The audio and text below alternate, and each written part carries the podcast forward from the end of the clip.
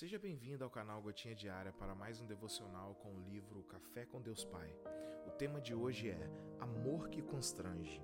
Em Romanos, capítulo 15, versículo 7 está dito: "Portanto, aceitem-se uns aos outros da mesma forma com que Jesus os aceitou, a fim de que vocês glorifiquem a Deus." Bom, as pessoas tendem cada vez mais a isolar-se no alto de sua montanha da falta de aceitação.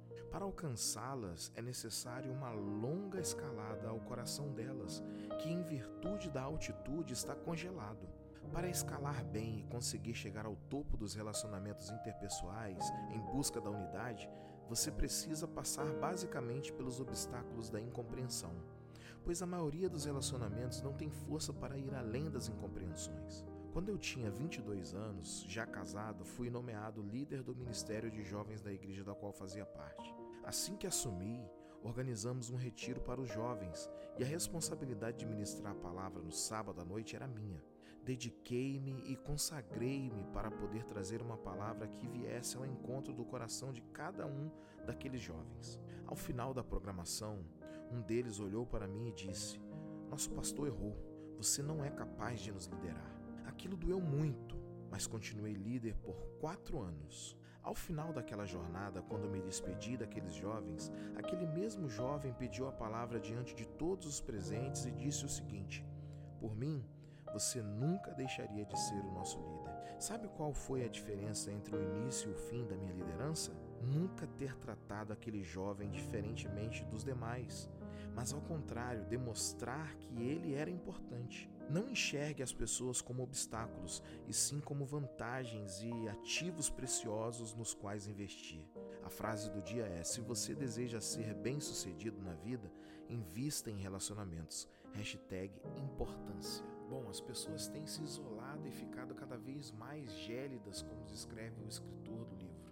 E são muitos os motivos pelos quais as pessoas decidem de se afastar de tudo e de todos. Existe, por exemplo, a prevenção exagerada ou a autodefesa, temperamento e por aí vai. São inúmeras as causas do distanciamento entre as pessoas. Mas tem um que causa um estrago muito grande: as feridas profundas. Pessoas se tornam gélidas e solitárias por causa de feridas profundas.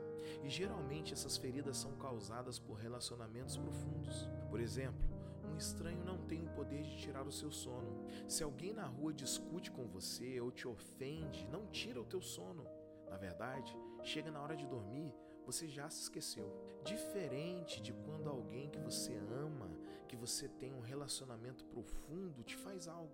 Isso sim pode tirar o teu sono. O escritor fala que as pessoas têm se isolado no alto de suas montanhas. E essas montanhas são construídas através de feridas em relacionamentos interpessoais, relacionamentos íntimos e profundos. A dor que um pai ou uma mãe causa ao filho, que o filho causa ao pai, marido à esposa, esposa ao marido e por aí vai. As dores são energia para a escalada da montanha.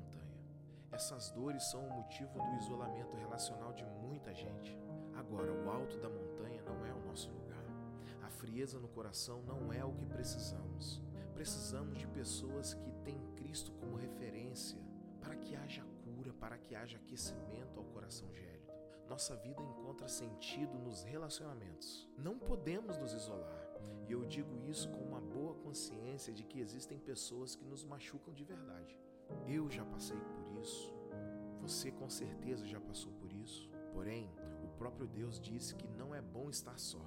Deus criou o relacionamento para nos abençoar. Os relacionamentos aliviam as cargas da vida quando a vida se torna pesada.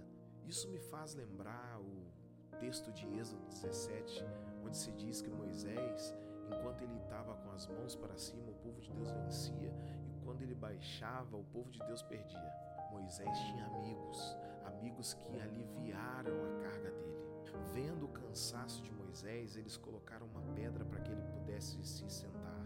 E um de um lado e outro de outro aliviaram a carga de Moisés. Seguraram cada um um braço e houve vitória para o povo de Deus. E eu repito, os relacionamentos aliviam as cargas da vida e mais possibilitam vitórias que não conseguiríamos sozinho. E mais, os relacionamentos trabalham em nós o caráter de Cristo, amor, perdão, humildade pureza. Os relacionamentos são uma benção. Agora, o texto lido hoje vai dizer como que eu tenho que me relacionar ou como as relações devem ser. Paulo vai dizer que eu tenho que aceitar da mesma forma que Jesus me aceitou. Isso faz uma diferença enorme nos relacionamentos. Só o fato de saber que há a possibilidade de erro no outro e ainda assim ele tem valor para mim muda tudo. Imagina só se as pessoas começassem a aceitar as pessoas da mesma forma que foram aceitos por Jesus. Acho que teríamos mais compreensão, mais empatia, mais oportunidades. Jesus aceitava as pessoas. Ele sabia que as pessoas poderiam errar, mas ainda assim dava uma chance para elas. Imagina Zaqueu, Levi, Pedro, enfim, histórias incríveis e inspiradoras que não existiriam se Jesus não os aceitasse. O conselho para hoje é: não abandone os relacionamentos. Por mais que tenha causado dor a você, não abandone os relacionamentos. Saiba que se relacionar não é fácil. Você vai se relacionar com alguém que pode errar, mas Paulo vai dizer que a uns aos outros eu aceito você, eu perdoo você e você me aceita e você me perdoa. O amor e a aceitação podem fazer a diferença na vida, podem fazer a diferença nos relacionamentos. Espero de todo o meu coração que haja reconciliação na tua vida, aceitação, aceitação de que você também erra. Não é só o outro que erra com você, você também erra com o outro. Tem gente que nunca assume que é culpada, a culpa é sempre do outro. Mas hoje é dia de aceitar não só o outro, mas você também. Deus abençoe seu dia, meu irmão